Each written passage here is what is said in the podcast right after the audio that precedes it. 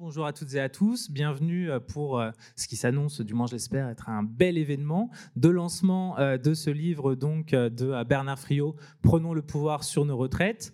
Bon, on ne présente plus vraiment Bernard Friot, qui est économiste, sociologue du travail, euh, professeur émérite à l'Université Paris 10 Nanterre et également à l'origine donc de Réseau Salariat, qui est une association d'éducation populaire qui promeut euh, le salaire euh, à la qualification personnelle, donc dont est, qui a été en grande partie théorisé par, par toi, Bernard. Et à nos côtés, donc, nous, nous en discuterons avec Sylvie Durand, qui est secrétaire nationale de l'UJIC-CGT et euh, également donc en charge euh, du euh, dossier sur les retraites pour ce syndicat, et Michael Zemmour, qui est économiste et chercheur, donc enseignant-chercheur à Paris 1. Donc une première question pour Bernard, pour lancer un peu cette présentation et le débat qui suivra. Pourquoi as-tu jugé utile, voire nécessaire, de publier ce livre donc dans le contexte actuel de la réforme portée par le gouvernement? Ah bah parce que c'est une commande. Hein, euh. le 15 juillet, on me dit... Euh, non, pas le 15 juillet, non, allez, le 15 décembre. Un peu avant le 15 décembre quand même, non, c'était le 10 peut-être décembre. La dispute me dit, ah ben, on voudrait lancer une nouvelle collection de petits bouquins, un peu comme euh, les tracts de Gallimard, etc. Est-ce que tu pourrais inaugurer le truc avec quelque chose sur les retraites, sauf qu'il faut que ça soit fini le 10 janvier pour que ça puisse paraître à temps. Donc c'est quand même la réponse déjà à une commande. Alors maintenant, qu'est-ce qui... Euh, sur quoi j'ai voulu insister? Euh, C'est sur euh, la, cohérence hein, d'une d'une obstination à réformer, alors même que l'opinion publique est totalement défavorable, alors même que le risque pour les réformateurs en question je prends le vocabulaire indigène, un réformateur. Il s'agit évidemment d'une contre-révolution capitaliste, bien sûr. Les réformateurs en question, il y a un risque, un risque politique. Hein, euh, euh, on peut penser que l'échec de Sarkozy en 2012 euh, a, comme origine, en tout cas partielle, sa réussite en matière de retraite en 2010. Pourquoi est-ce qu'il y a une telle obstination depuis 87, hein, puisque la réforme démarre en 87 parce que la, la, classe dirigeante euh, mène un combat de classe absolument vital pour elle. Une classe n'est dirigeante que parce qu'elle euh, elle dirige le travail. Il ne faut pas penser que l'argent fait des petits tout seul dans la, sphère financière. Il ne s'auto-valorise pas. Hein. La, la, la, valorisation du capital repose bien sûr sur le travail et donc, euh, le fait que la bourgeoisie ait le monopole du travail est absolument central pour sa puissance de classe. Hein. Au cœur de la puissance de classe, il y a le monopole du travail, c'est elle qui définit la production, c'est elle qui définit ses lieux, ses modalités, ses collectifs. Elle tient totalement le travail. Et euh, elle se heurte depuis 1946 à une initiative communiste qui est à la fois celle de Thorez dans la loi sur la fonction publique, celle de Marcel Paul dans le décret sur le statut des électriciens et gaziers, et celle de Croizat dans la mutation qu'il opère dans le régime général à la, à la retraite. Ces trois interventions-là vont dénouer le salaire de l'activité. Elles vont poser le droit au salaire comme un droit de la personne et non pas le résultat d'une euh, activité de travail subordonnée. Que le travail soit subordonné au capitalisme, c'est évident, puisqu'on ne décide de rien au travail. C'est ça la subordination fondamentalement, hein, c'est que l'on ne décide de rien. Et que surtout aujourd'hui, où l'adhésion au travail tel que la classe dirigeante euh, euh, l'organise est quand même ténue. Même chez les cadres, il y a une forme de cynisme qui, exprime le fait qu'ils n'adhèrent plus vraiment au travail tel qu'il leur est imposé. Euh, cette adhésion est en net recul pour des raisons à la fois anthropologiques et écologiques. Raison de plus, évidemment, pour la classe dirigeante, afin de mettre au travail une population réticente, de euh, ne verser de salaire qu'après qu'un acte de travail subordonné ait été posé. Cœur du salaire capitaliste, une rémunération à l'acte.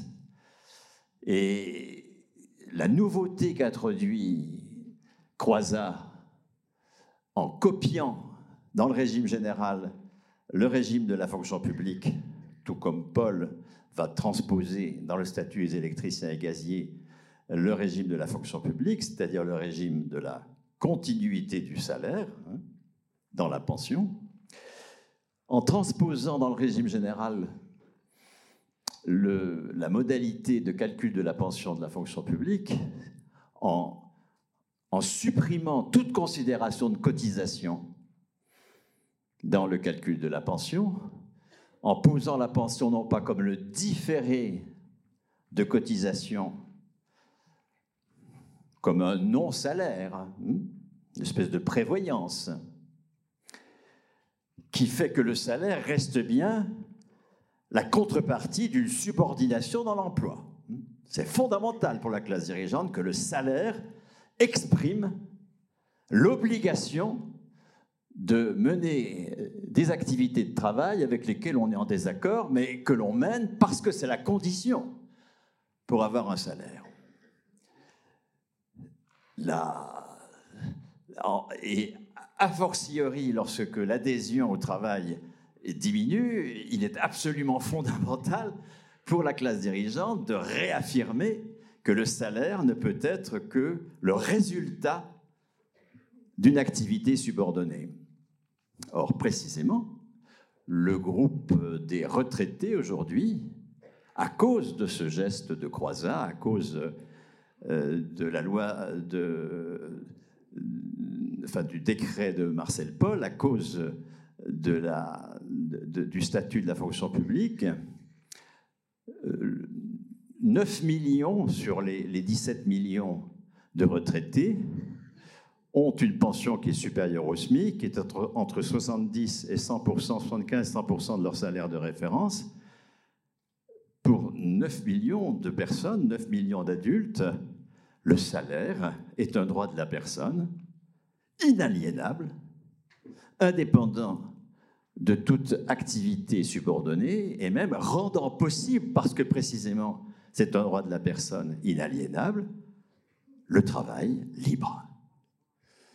Alors sortir les travailleurs de l'obligation de se soumettre à du travail subordonné euh, pour pouvoir être payés, ça, c'est quelque chose que la classe dirigeante est absolument déterminée à empêcher. Et c'est pour cela qu'elle a une telle obstination, d'une part, à faire euh, euh, un cordon sanitaire entre les retraités et ce qu'on appelle les actifs. Hein, il est pratiquement impossible, sauf euh, les chercheurs à l'université ou à peu près, mais il est impossible quand on est retraité de travailler dans une entreprise, sauf le cumul emploi-retraite, mais là, on a des dispositifs capitalistes. Mais je parle en tant que titulaire d'un salaire de la liberté, hein, pour qu'il n'y ait pas euh, risque de, d'expansion de, de ce salaire de la liberté dans les entreprises, il faut que les retraités soient confinés hors de l'entreprise, hors du service public, dans des associations qui sont à la marge de la production. Et il faut aussi, un, que ce ne soit plus du salaire. Et donc là, c'est l'effondrement du salaire de référence. Tout ça est repris dans le bouquin, d'accord hein. C'est l'emphase sur la carrière pour vraiment euh, sortir de nos têtes l'idée que nous avons droit à du salaire en tant que personne, du salaire qui est la condition du travail libre, et non pas le salaire qui est le résultat d'un travail subordonné, c'est euh, le, recul de l'âge de la retraite qui est tout à fait le, parallèle de l'insertion des jeunes. Hein. Il s'agit de combattre le, droit au salaire, le salaire à la qualification du poste, même qui n'est pas totalement le droit au salaire à la qualification de la personne, mais enfin qui dénoue déjà le salaire de l'activité. Hein. ceux qui avaient, pendant le confinement, un salaire euh, à la qualification de la convention collective euh, et un CDI ont conservé 84% de leur salaire, quelle que soit leur activité. C'est une conquête inouïe, ça déjà. Hein. Mais les fonctionnaires, les retraités, eux, ils ont conservé 100% de leur salaire. Nous sommes bien euh, là euh, dans, un, statut de la personne, d'un point de vue économique, totalement nouvelle.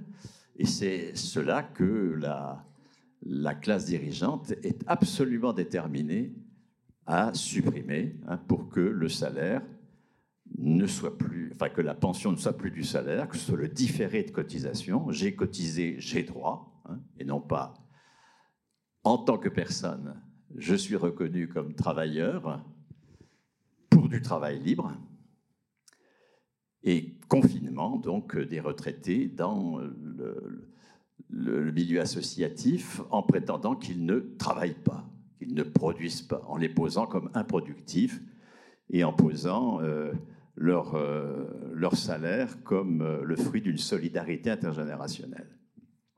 Donc c'est ce que j'essaye d'exposer dans, dans, dans la, l'une des parties de ce, de ce bouquin hein, sur pourquoi une telle obstination. Hein. Ce n'est pas, c'est, pas pour modifier le partage de la valeur ajoutée. Hein. Ça, c'est une contradiction non antagonique. Que, évidemment, la classe dirigeante essaye d'avoir le maximum de la, de la valeur ajoutée, c'est clair. Mais euh, ça ne la dérange pas de filer une partie de ça, la dérange, bien sûr, mais enfin, je veux dire, il faut une lutte de classe. Mais elle peut filer une partie de, la part qu'elle s'est appropriée dès lors qu'elle conserve le pouvoir sur le travail. C'est ça le cœur de sa détermination. C'est pour cela que dire euh, on va lui piquer des sous par la taxation des surprofits, tout ça, c'est, nous sommes dans la contradiction non antagonique. Hein. La contradiction antagonique, c'est toute proposition, on le verra ça euh, au cours du débat, et c'est au cœur de mon bouquin, c'est toute proposition qui a comme résultat la prise du pouvoir sur le travail. N'espérons pas prendre le pouvoir sur l'argent tant que nous n'aurons pas pris pouvoir sur le travail. Ne confondons pas l'argent, il n'est que la conséquence du pouvoir sur le travail. Et alors justement, pour prolonger ce que tu viens de dire, Bernard, euh, quelle est la raison, selon toi, euh, pour laquelle les, mouvements d'opposition aux différentes réformes des retraites euh, ont systématiquement échoué depuis plusieurs décennies? Il faut insister sur cet échec systématique, hein, parce que la victoire extrêmement bienvenue de, 1995, qui a, euh, qui a donné du souffle vraiment au mouvement populaire, hein, qui s'est traduit par des tas de choses en dehors de la retraite, hein, entre 1995 et 2000, mettons, cette, euh, cette victoire-là était de courte durée, puisqu'en 2008-2009, Sarkozy a fait la réforme Juppé du, du régime euh, des cheminots. C'est le confinement qui a interrompu euh, la réforme Macron, mais disons que depuis 87, c'est 35 ans euh, de défaite. Hein, euh, et il faut s'interroger sur le pourquoi de cette défaite. Alors, l'hypothèse que je propose, qu'on peut discuter bien sûr, hein, c'est que les, les, opposants partagent finalement la même vision de la retraite que les réformateurs. Et du coup, ils se situent sur leur terrain. Que la, la pension, ce n'est pas du salaire et que les retraités ne travaillent pas. D'où euh, une espèce de d'exaltation de la retraite comme libération du travail, ce qui est quand même dramatique, hein, parce que c'est naturaliser le travail tel que le capitalisme l'a le, rend euh, dangereux, euh, pénible, souffrant, etc., etc., etc. en quelque sorte, on le naturalise. regardez comment s'est répandue cette étymologie à la con euh, du, de tripalium. Hein. En aucun cas l'étymologie de travail. Hein. l'étymologie de travail, c'est celle de, du travel anglais, hein, d'accord Se déplacer en franchissant un obstacle.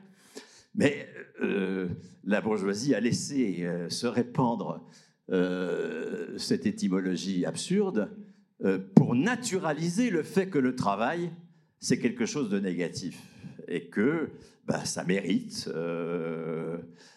ça mérite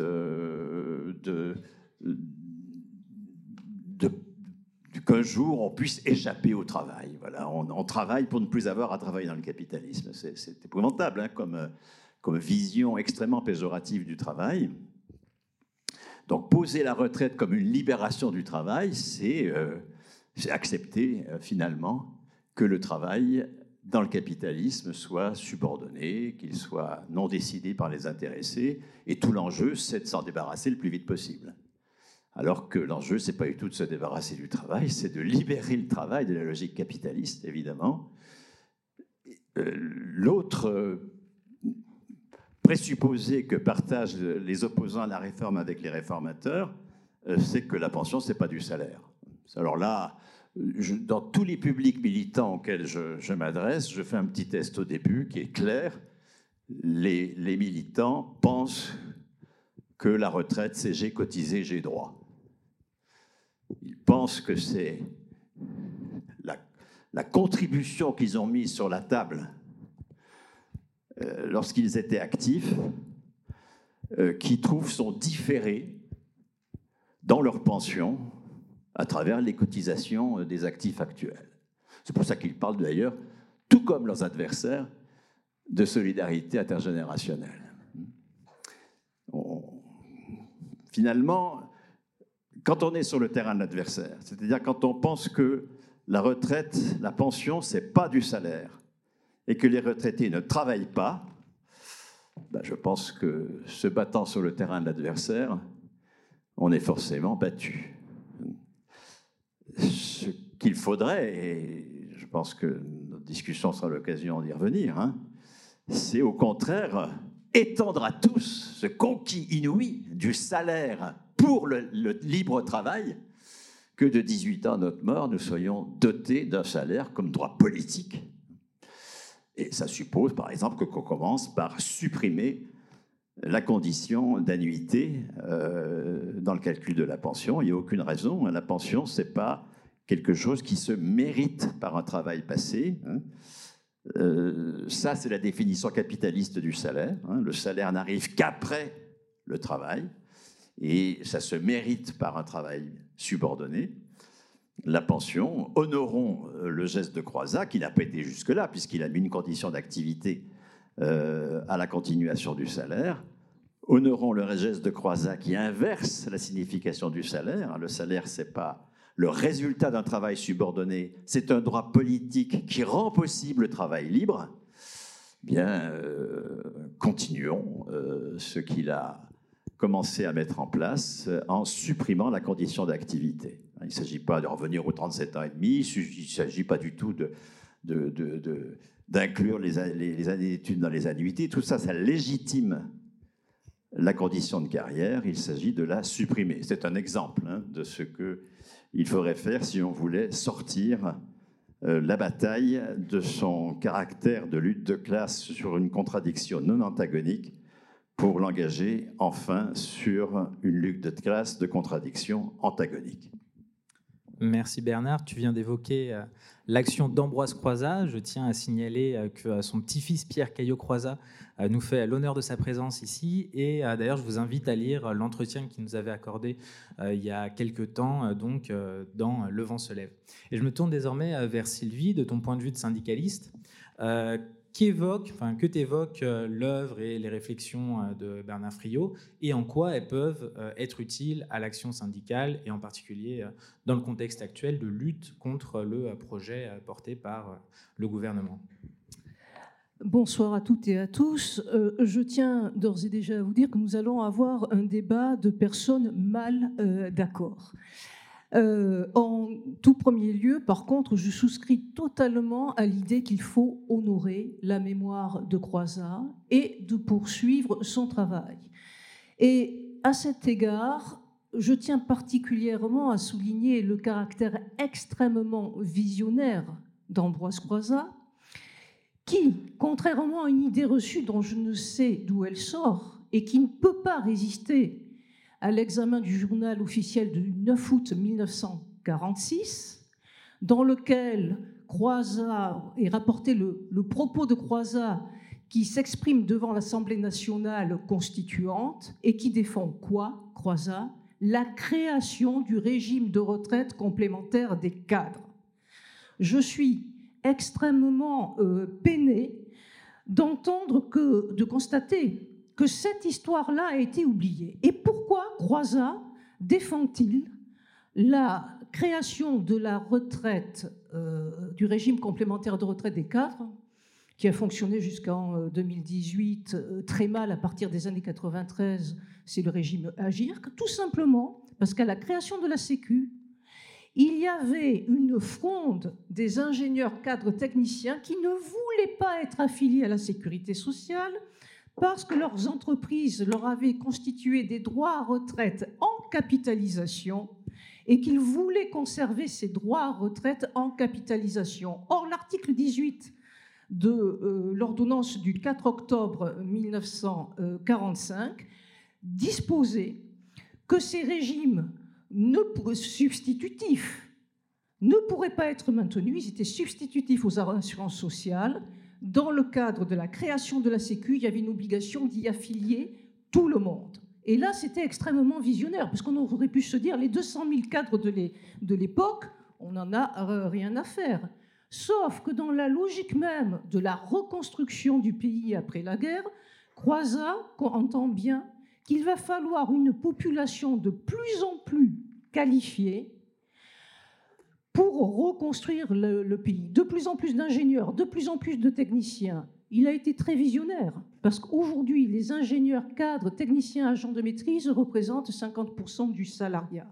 Et si cette population ne finançait pas la sécurité sociale parce qu'elle n'y aurait pas été affiliée, eh bien la sécurité sociale remise en cause des 51, hein, gouvernement Laniel, n'aurait jamais tenu. J'attire vraiment votre attention.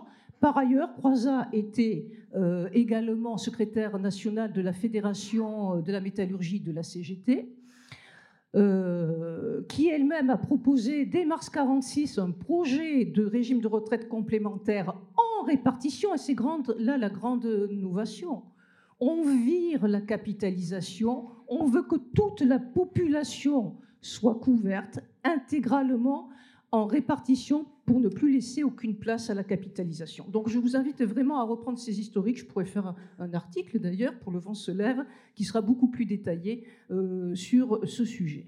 En tant que militante euh, de l'Union générale des ingénieurs cadres techniciens de la CGT, je suis extrêmement euh, peinée d'entendre dire que finalement nous accepterions de marcher sur le, enfin de, de, oui, le terrain de l'adversaire, d'aller sur le terrain de l'adversaire.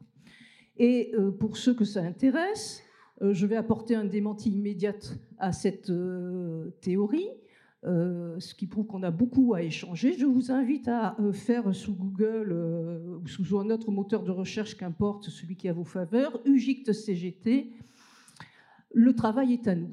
Le travail est à nous est un site contributif que l'on met à disposition de tous les militants parce qu'on considère que le travail prescrit, marchandisé par le capital est une hérésie et qu'il nous faut reprendre en tant que salariés et en particulier en tant que salarié euh, qualifié exerçant des responsabilités, donc ingénieur, cadre, technicien, qu'il faut reprendre la main sur le travail pour redonner au travail son utilité euh, sociale.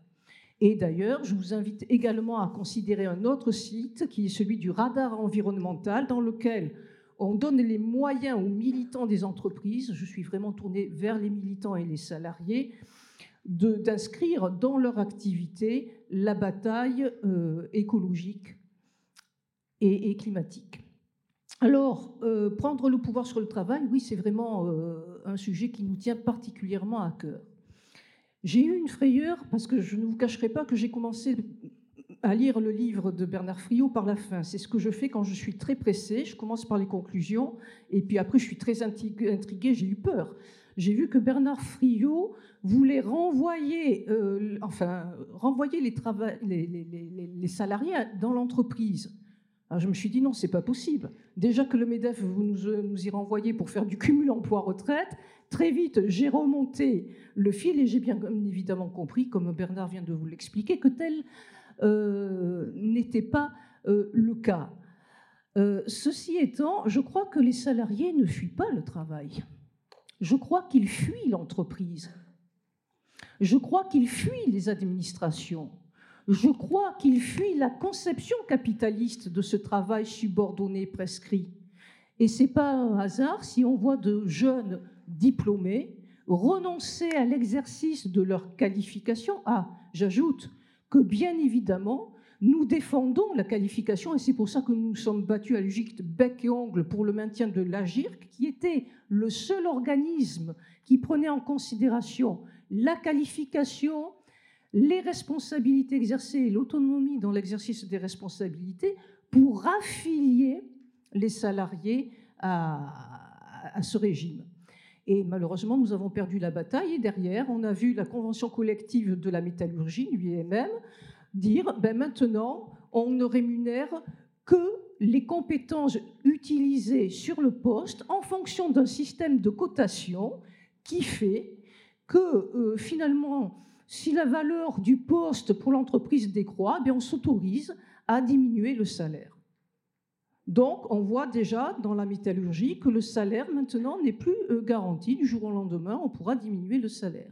Et toute la bataille de retraite que nous connaissons, parce que celle-ci n'est pas différente de celle de 2019, qu'on se le dise. En 2019, il avait habillé avec un régime par points qui n'a rien à voir avec le régime de, de Croisin, hein, la GIRC. C'était un régime à cotisation définie. On bloque le levier ressources et on équilibre par le report de l'âge et la baisse des prestations.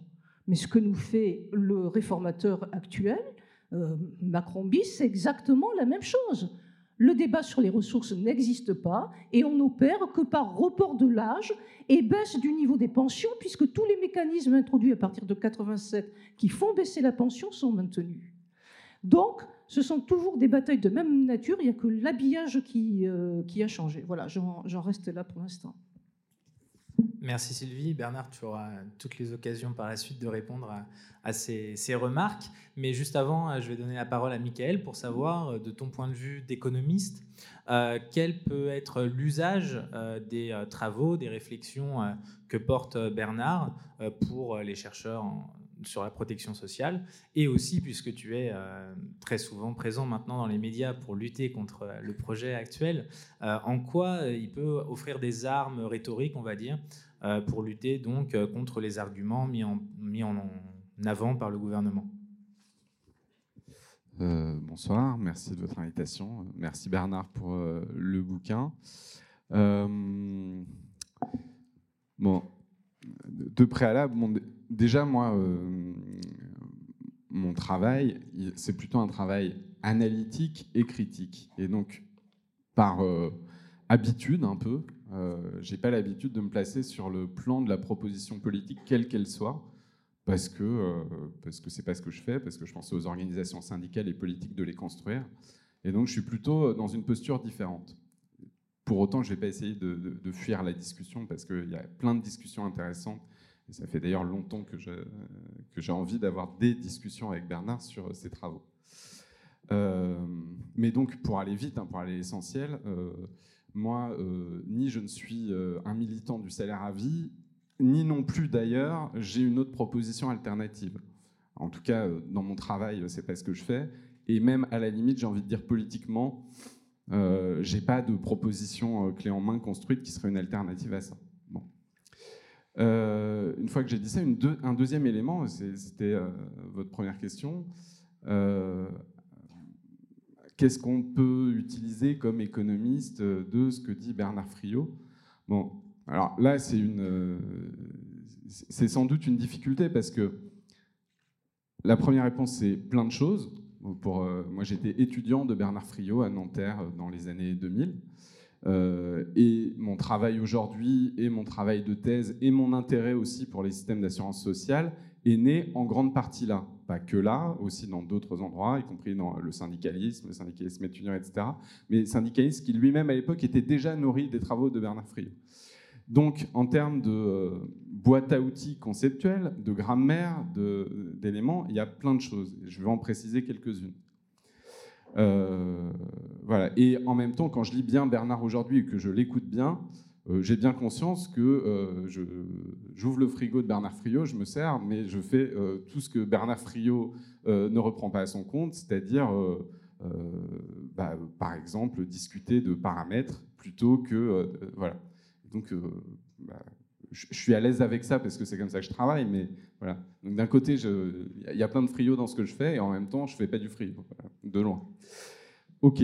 Euh, une fois qu'on a dit ça, donc à quoi ça sert? Bah, Moi, j'ai plein d'outils qui m'ont servi à mieux comprendre ce qu'est une assurance sociale en France, euh, ce qu'est la sécurité sociale, et il y a plein de choses dans ce que tu as dit qui sont extrêmement éclairantes et qui surtout fonctionnent comme des antidotes aux lunettes euh, habituelles des économistes pour parler de ces choses-là et qui sont objectivement fausses. C'est-à-dire que les économistes, ils vont analyser euh, la retraite en France euh, en disant bon, c'est quoi la retraite? Tiens, prenons l'épargne, et puis ils vont faire comme si c'était une épargne par capitalisation, puis ils trouveront que comme épargne, c'est pas bien foutu, alors il faut la régler un peu comme ci et comme ça, sans comprendre ce qu'est l'assurance sociale au départ.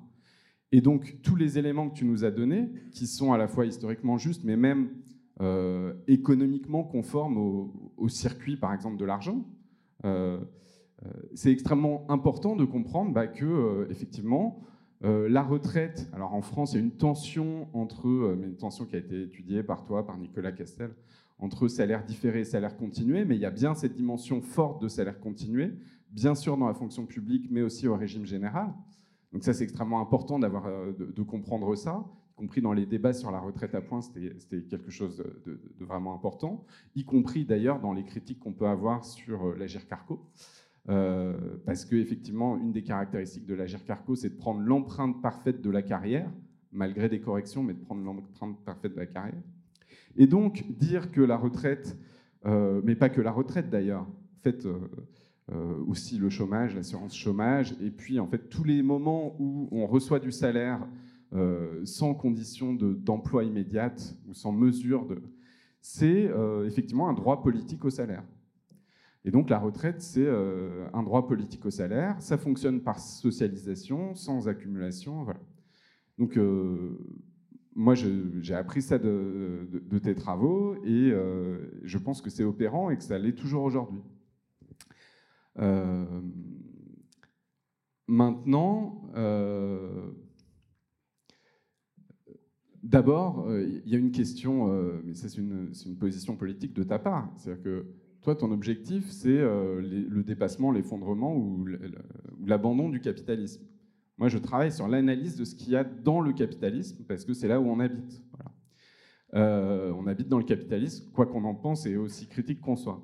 Et du coup, au sein du capitalisme, bah, il y a un processus de lutte des classes dont tu as parlé, et de contradiction. Et dans cette contradiction, j'ai l'impression, à la limite, de redire en, petit, c'est-à-dire que toi, c'est on ou off. Alors, c'est pas que on ou off, mais le but, c'est bien off du capitalisme. Mais au sein du capitalisme, euh, le degré compte pour moi. Et en fait, c'est là où je voudrais amener la discussion. Quand tu dis qu'on on discute les paramètres, on n'est pas vraiment dans l'antagonisme.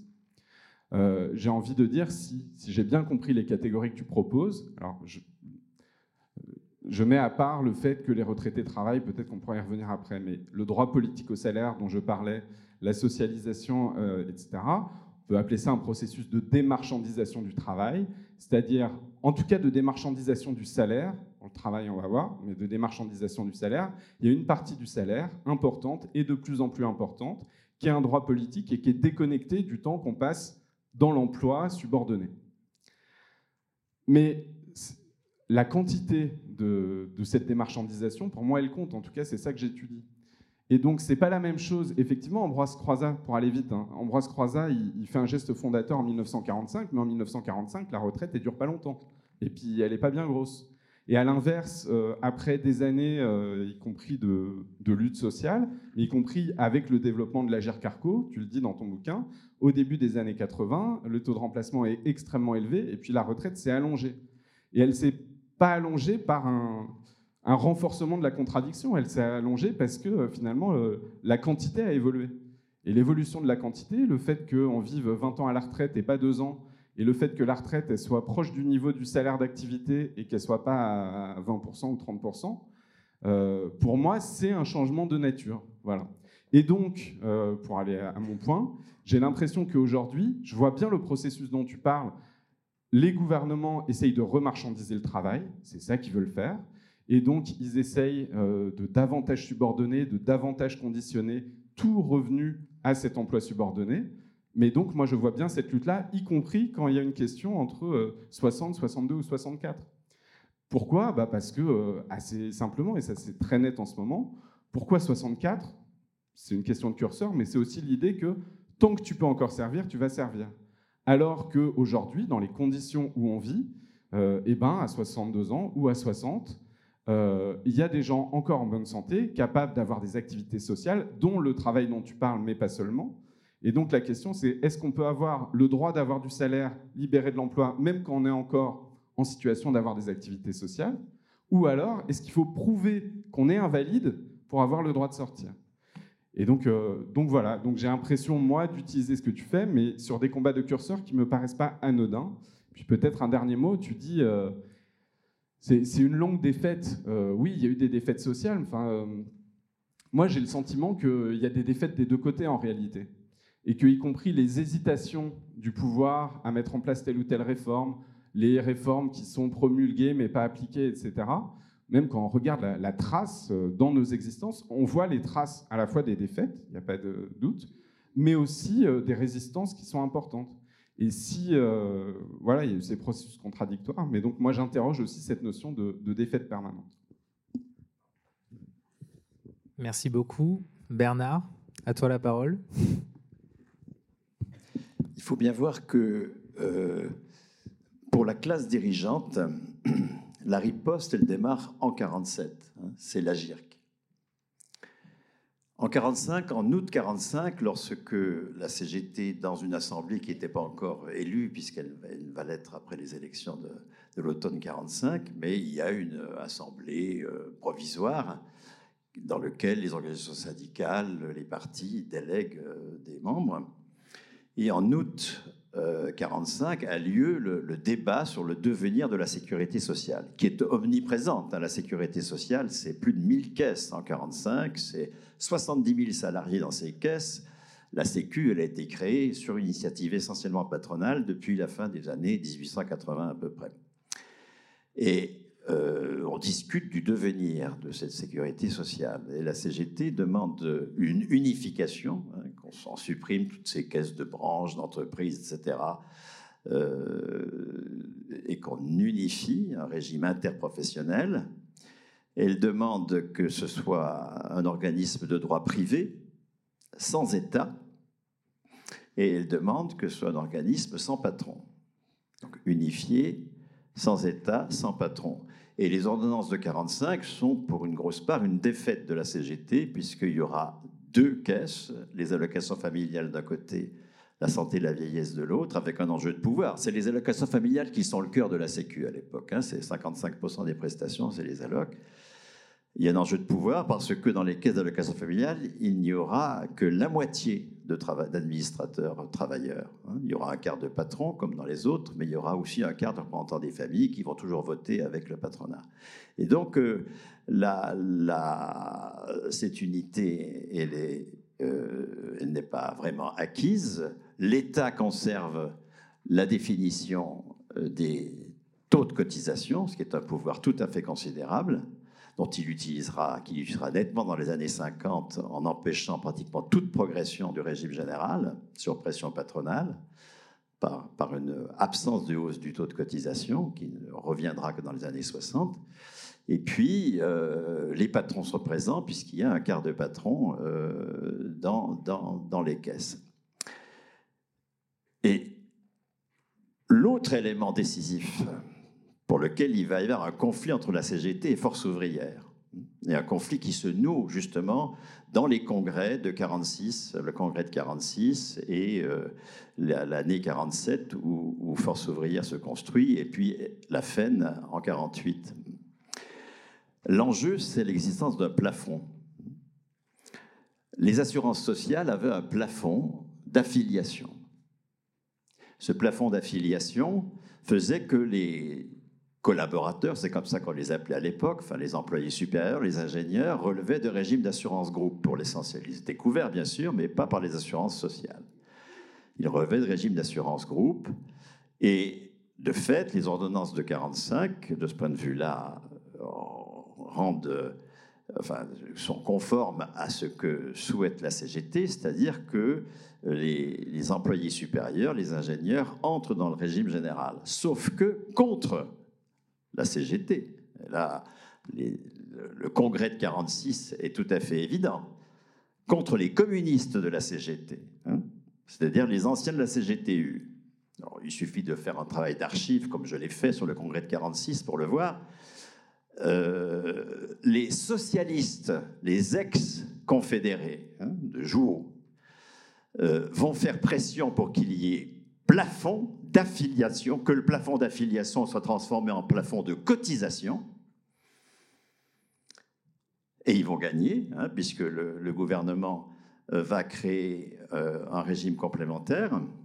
Vous voyez bien qu'un plafond d'affiliation, ça permettait, ça, ça, excluait les, cadres du régime, mais un plafond de cotisation, ça ouvre l'espace à un régime complémentaire, parce que on cotise sur le plafond, mais on a également des prestations sur le plafond. Or, euh, toute, l'ex-CGTU, qui est devenue majoritaire dans la, Confédération, mais qui pourtant n'arrive pas à, se faire totalement entendre, euh, et pour la suppression de tout plafond, pour qu'il n'y ait pas d'espace pour un régime complémentaire. Et battu, et ensuite, avec alors euh, une, euh, comment dire, une collaboration de classe entre les ex-confédérés dans Force ouvrière et le patronat, ce régime complémentaire, qui est la riposte patronale au régime général. Parce qu'il est construit sur le j'ai cotisé, j'ai droit. Hein. Ça n'est pas un salaire. Aucune mention n'est faite d'un salaire de référence. C'est la somme des cotisations de carrière qui décide du niveau de la pension. Nous sommes dans la logique de la capitalisation, mais en répartition. Pourquoi est-ce qu'on est en répartition? Mais parce que le patronat veut que ce soit en répartition. Parce que il faut arrêter avec l'idée que l'enjeu de classe euh, de la retraite, c'est la bataille entre répartition et capitalisation. La capitalisation, elle échoue toujours pour deux raisons. D'une part, pour que le rendement des cotisations placées soit égal au flux des cotisations de l'année, il faut un long temps de maturité, qui à l'époque est de 40 ans. Les travailleurs n'ont pas le temps d'attendre 40 ans. Et deuxièmement, la pension va être complètement déterminée par le cours des titres l'année où on la prend. Alors, bonne année si vous prenez votre pension en 2007, d'accord? Donc, ces deux aléas-là, faut que aucun pays du monde, mais aucun, hein, en Suisse, on est à 45% capitalisation. Le mot social security, sécurité sociale, a été inventé par Roosevelt dans le Social Security Act, qui crée un régime de retraite en répartition, bien sûr. Et donc, la retraite américaine, elle est en répartition. Il y a un complément de fonds de pension, mais l'essentiel est en répartition. La répartition dans l'Union européenne, c'est 90% des pensions. Alors en France, c'est 98%, mais enfin, c'est. y compris et, dans l'Union européenne d'avant le, Brexit. Hein. ça inclut donc le dispositif qui laisse plus de place à la capitalisation euh, que sur le continent, le dispositif euh, euh, anglais. C'est Vichy qui a supprimé la capitalisation, parce qu'il s'est rendu compte qu'en 1941, le régime en capitalisation de 1930, il donnait toujours rien. Il n'aurait donné vraiment l'équivalent des cotisations qu'en 1970. Donc il le supprime. Et le patronat ne fait aucune revendication pour qu'il y ait retour à la capitalisation. Il crée au contraire un régime en répartition, en répartition capitaliste. Moi, je ne défends pas la répartition. Je défends la répartition communiste contre la répartition capitaliste. La répartition communiste, c'est on socialise le salaire pour sortir le salaire de la dépendance à une activité subordonnée. Pour ouvrir l'espace à un salaire du travail libre. Et c'est précisément ce que fait Croizat en 1946. Et la riposte patronale, c'est de dire, mais non, le salaire, ça doit être forcément lié à l'emploi. Un retraité n'a pas droit au salaire, il a droit au différé de ses cotisations, qui est la transposition en répartition de la logique de capitalisation. Et la, euh, la CGT va, dans les années 50, s'opposer, mais en permanence, au, plafond de sécurité sociale. Si vous prenez toutes les archives, comme je l'ai fait de la CGT des années 50, en permanence, c'est suppression du plafond de cotisation. C'est force ouvrière qui, comme élément de, collaboration de classe, alors même qu'elle est très peu présente dans les entreprises privées, va accompagner le patronat dans l'extension de cette répartition capitaliste aux salariés euh, non cadres. Ça va être l'ARCO il y a un épisode extrêmement important de l'affaire. Hein. c'est dans la métallurgie, les conventions sont départementales. Les grèves ont lieu au mois d'août à l'époque, pour l'essentiel. Et en 54-55, les grèves de la métallurgie aboutissent à une hausse tout à fait considérable des salaires. Il y a un affolement, vraiment un affolement gouvernemental et patronal. Et on va chercher un coupe-feu. Et le coupe-feu, ça va être une boîte de la métallurgie nationalisée, Renault. Et force ouvrière contre la CGT qui refuse. S'il y un accord dans lequel est créé un régime complémentaire pour les non-cadres. La CGT appelle une assemblée générale. Benoît Frachon en personne se déplace pour dire, la CGT refuse de signer bien sûr, la, la, Benoît Frachon en personne, qui est le secrétaire euh, confédéral, vient devant l'Assemblée générale sur l'île Seguin des travailleurs réunis. Il, dit Mais il ne faut pas signer euh, euh, cet accord. et il est hué. Il est hué. Pourquoi? Parce que l'astuce des négociateurs est faux et, et patron, c'est d'avoir mêlé dans, le même accord un régime complémentaire pour les non-cadres, sur le G cotisé, G droit, hein, cette répartition capitaliste, et la troisième semaine des congés payés. Et ça, les travailleurs, ils approuvent. Et, la CGT va être, à partir du moment où Renault ouvre les vannes du régime complémentaire pour les, à travers l'UNIRS pour les travailleurs euh, non cadres, alors ça va aboutir à l'ARCO en 61. Merci euh, FO. Euh, et euh, nous sommes là dans la collaboration de classe. Il s'agit de, de, bien affirmer qu'un retraité, ça n'est pas un travailleur. Il n'a pas droit au salaire. Le salaire, ça doit être lié à la subordination. L'immense conquête de Croizat de 46, qui veut que le salaire soit le salaire du libre travail parce que un, élément de la personne hein, et non pas lié à, un emploi, euh, cette, euh, immense conquête-là est, euh, mise en cause.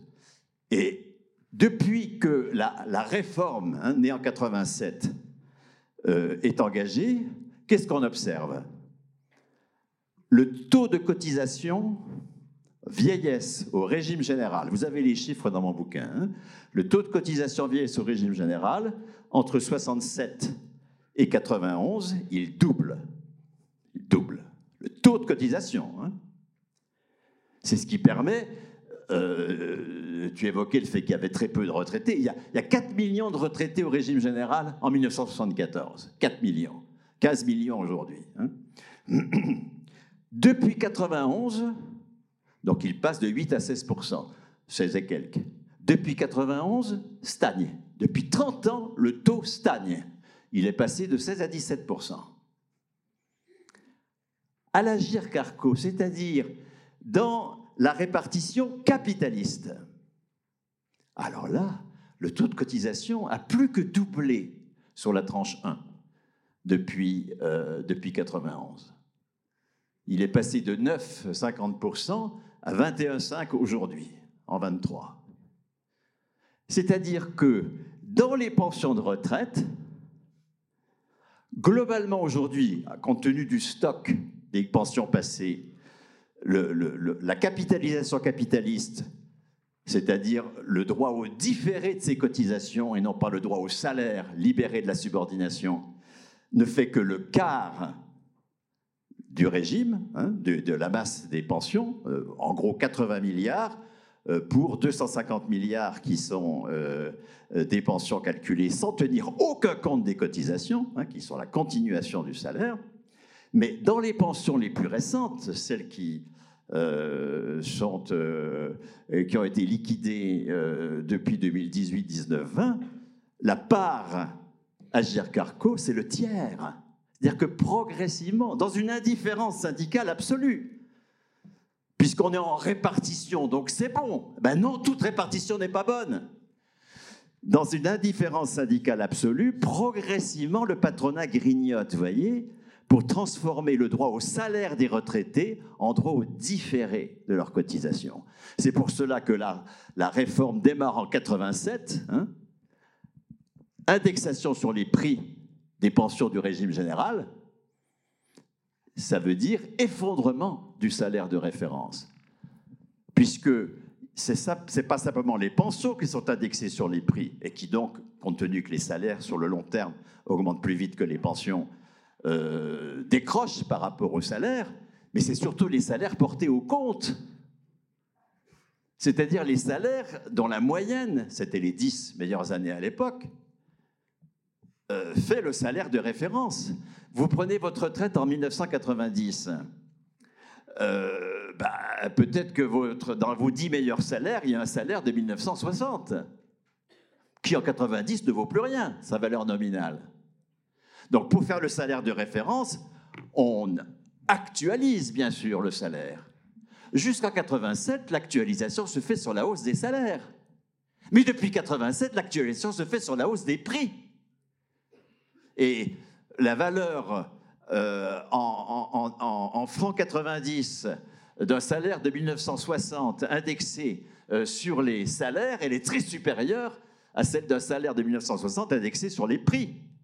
Donc vous avez un effondrement du salaire de référence qui va être amplifié, bien sûr, à partir de 93 par le passage des 10 aux 25 meilleures années. Parce que dans les 25 meilleures années, d'une part, il y a des années dont le salaire est très inférieur aux, 10, et d'autre part, ce sont des salaires qui souvent sont plus anciens encore que les 10 meilleures années, et dont l'indexation sur les prix euh, est encore beaucoup plus pénalisante sur le salaire de référence. Vous voyez, euh, il y a eu une, une acceptation je le dis clairement parce que j'ai travaillé vraiment tous les textes syndicaux depuis 87 sur la question. Il y a eu une acceptation de cet effondrement du salaire de référence parce que, encore une fois, dans l'imaginaire des travailleurs, la retraite, c'est la contrepartie de cotisation. C'est j'ai cotisé, j'ai droit. Et par ailleurs, en même temps que vous aviez l'effondrement du salaire de référence, et donc que là, le geste de Croizat bah, perdait de son sens. Hein vous avez une, inflation du discours sur la carrière, une augmentation de la carrière euh, euh, obligatoire, hein, qui passe de 150 à 168, 69 euh, trimestres, bientôt 172. Et d'autre part, un débat public qui est centré sur la carrière. Est-ce qu'on retourne à 37 ans et demi ou pas? Est-ce qu'on accepte les 42 ans? Mais attendez, les 42 ans, on va les compter autrement. De 18 ans à 60 ans, on pourra faire la retraite à 60 ans, même si c'est 42, parce que de 18 ans à 60 ans, on va inclure les années d'études dans les annuités. Enfin, une acceptation du principe de l'annuité. C'est-à-dire, alors qu'il faudrait au contraire supprimer la carrière pour bien affirmer ce que n'a pas fait Croizat, je suis entièrement d'accord. Hein Croizat, c'est normal d'ailleurs, on ne fait pas un acte révolutionnaire en cinq minutes. Moi, je trouve déjà admirable ce qu'il a fait. Mais euh, Croizat, il, euh, il, il, il, il, dit c'est du salaire, hein, Ce n'est pas la contrepartie de cotisation. Aucun compte ne sera tenu des cotisations dans le calcul de la pension, du régime général, mais c'est un salaire qui est quand même suspendu à l'idée qu'on a été subordonné pendant X années. Il faut maintenant aller au bout du geste de croisat. Et compte tenu justement que au départ c'était peu de choses, peu de gens, mais qu'aujourd'hui c'est vraiment encore une fois le groupe social le plus nombreux à être titulaire d'un salaire de la liberté, il faut clairement supprimer la condition d'annuité. La pension, ça doit être 100% du meilleur salaire, du salaire des six meilleurs mois 100% du salaire net des six meilleurs mois. Je rappelle aussi toujours dans cette euh, espèce de cécité hein, euh, sur la pension comme salaire qu'on est passé euh, dans les organisations syndicales de la revendication de, 75% du brut à la revendication de 75% du net. C'est un effondrement idéologique que je n'arrive même pas à comprendre. Je rappelle que la pension de fonction publique, c'est 75% du brut. Et nous sommes là à revendiquer 75% du net. Qu'est-ce que ça veut dire? Ça, veut dire que bah, les retraités ne travaillent pas. Bah, S'ils ont déjà 75% de leur salaire, c'est déjà pas si mal. Hein, c'est toujours cette idée que quelqu'un qui ne se soumet pas à l'emploi n'a pas droit au salaire. Merci, on aura l'occasion euh, de poursuivre euh, ce débat avec la salle, bien sûr. Mais euh, juste avant, j'avais une dernière question un peu plus collective peut-être, pour savoir selon vous ce qui manque à la mobilisation actuelle pour qu'elle parvienne à faire plier le gouvernement? Sylvie. Alors, d'abord, moi, je suis optimiste. je rappelle qu'en 2019, on, ne peut pas évoquer l'histoire des retraites en disant qu'elle n'a été pavée que de défaites. Il y a eu le tournant de 1987. Et avant, je rappelle que le régime. Alors, euh, effectivement, l'AGIRC, on est d'accord sur ce point, la création de l'AGIRC résulte du maintien du plafond de la sécurité sociale. N'empêche que ça a été la solution pour euh, couvrir par de la répartition à prestations définies l'ensemble de la population. Parce qu'il ne faut pas confondre le régime Agir-Carco, qui n'a rien à voir avec l'Agir, qui n'a rien à voir avec l'ARCO, qui a été mis en place à compter du 1er juillet, du 1er janvier 2019, qui est un régime à cotisation définie. Ça veut dire quoi? Ça veut dire que la seule chose qui est définie, c'est le niveau des ressources. Et qu'ensuite, la prestation, l'âge de départ, ce sont des variables d'ajustement. Autrement dit, la retraite n'est pas garantie. Eh bien, ce qui a été fait en 47 avec l'AGIRC, c'est de la répartition à prestations définies. Et jusqu'à la, création de l'AGIRC Arco, enfin, grosso modo jusqu'au 1er janvier 2019, il faut savoir que euh, la, la pension n'est pas le calque des cotisations de carrière. Car si tel était le cas, on ne récupérerait pendant sa retraite que euh, la somme actualisée de ses cotisations de carrière. Et en fait, ce serait une rente. Or, si vous regardez ce qu'est le, rendement du régime, ça veut dire quoi le rendement? Pour 100 euros de cotisation, j'ai quoi comme droit? En 1983, on signe CGT un accord qui dit qu'au taux moyen de cotisation de l'époque, 5%. Le, rendement ne doit pas baisser en dessous de 13, 33, 33% pour garantir une euh, pension représentant au minimum, garantir, voyez, prestation définie, 25% du salaire moyen de carrière. Alors oui, il y a un lien euh, au salaire, mais la prestation n'est pas du tout proportionnelle parce que 13,33%, ça veut dire que pour 100 euros de cotisation, je récupère 13,33 euros de, de pension. Au bout de combien d'années ai-je récupéré mes 100 euros? Mais vous divisez 100 par 13,33 et vous trouvez, vous faites la division, vous devez trouver quelque chose de l'ordre de 9.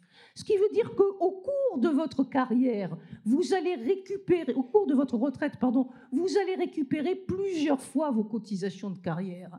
Et dans les négociations auxquelles j'ai participé avec le patronat, depuis 2001 sur l'Agir Carco. Négociation qui, en dernier état, a été présidée par Claude Trandil, assureur, Generali. C'est pas un hasard. On nous a mis également un assureur à la tête de la GIRC et de l'ARCO.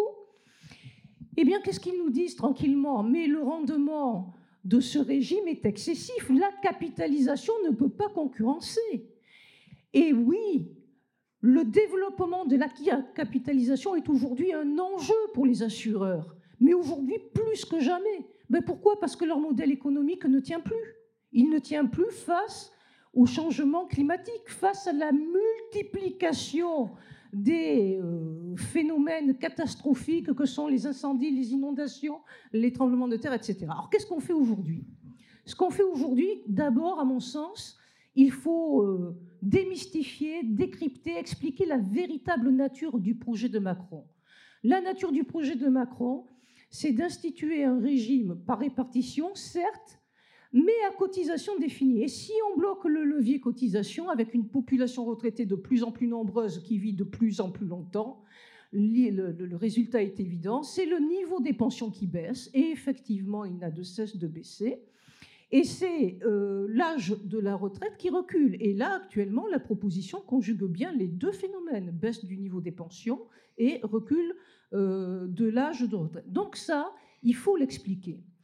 Et ensuite, très concrètement, sachant que l'aspiration des salariés, il y a une méta-analyse du Conseil d'orientation des retraites sur le sujet, qui fait ressortir que l'âge moyen pour le départ en retraite souhaité par les salariés, c'est 60 ans et 4 mois. Donc, tout le sujet, répondant aux aspirations du monde du travail, tout le sujet, c'est déjà de faire la démonstration qu'on peut financer ça. Ensuite, il y a deux, notions qu'il ne faut pas confondre la notion de taux de liquidation et à la CGT. Euh, alors d'abord, euh, nous sommes vraiment euh, en train d'évoluer parce qu'aujourd'hui, ce régime à cotisation défini qui est devenu la GIRCARCO, on, peut, on peut beaucoup s'interroger sur son bien fondé. Mais en tout cas, la revendication, c'est un calcul de la pension fondé sur le salaire moyen des dix meilleures années, effectivement, je dois avouer que moi, si, et je ne suis pas la seule dans ce cas-là, hein, dans ma fonction, dans mon métier, j'ai des primes, ponctuellement. Si je prends euh, le salaire moyen des six meilleurs mois de salaire de, ma carrière, je partirai avec trois fois mon salaire. Parce que quand les primes tombent, vous voyez, il y, a, un effet. Euh, bon. Donc, on considère qu'il faut avoir des propositions recevables, audibles par les salariés et financées. Donc effectivement, 76, 75% du salaire brut, du salaire brut des 10 meilleures années de carrière. Ça, c'est le taux de liquidation. Il est exactement identique au calcul euh, de, la fonction publique. Par contre, il ne faut pas confondre taux de liquidation et taux de remplacement. Le taux de remplacement rapporte la première pension au dernier salaire d'activité. Et là, nous disons, et nous l'exprimons en net, parce que c'est ce que nous demandent les salariés. Les salariés, le brut, oui, d'accord, mais ça représentera quoi en net? Parce que c'est avec mon salaire net que je vis, et ma retraite nette que je vis. Donc, ce que l'on revendique, c'est une pension qui représente au minimum, j'ai bien dit au minimum, 75% du salaire net de fin de carrière. Alors on peut s'en indigner, on peut être beaucoup plus, en vouloir beaucoup plus, mais on ne va pas construire la bataille, et là je viens sur la démarche et je réponds enfin à la question, on ne va pas construire la bataille sans les salariés. Il faut que les propositions soient recevables, répondent à leurs attentes et soient financées. Et si on n'intervient pas en entreprise, ça fait maintenant 20 ans que je fais des démonstrations, y compris sur le fait qu'on peut égaliser les revenus entre actifs et actifs selon la définition euh, de, de, l'INSEE et retraités. Hein. On fait cette démonstration, on a les moyens, on a les ressources pour le faire.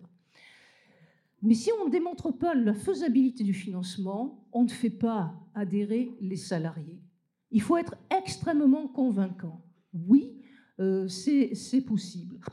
Et donc, entre deux mouvements de grève, je crois que euh, entre deux manifestations, Nous avons à faire ce travail de conviction pour, pour démontrer que le droit à retraite dès 60 ans, parce qu'il faut remettre dans l'horizon les 60 ans. Ça, c'est vraiment extrêmement important. Il ne suffit pas de dire on est contre les 64 ans. Il faut remettre cet horizon des 60 ans, et on peut le faire, et on peut le faire immédiatement.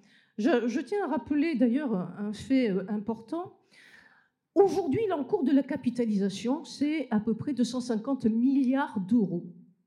Ça veut dire qu'en France, les gens ont déposé sur des systèmes d'épargne retraite au total 250 milliards d'euros.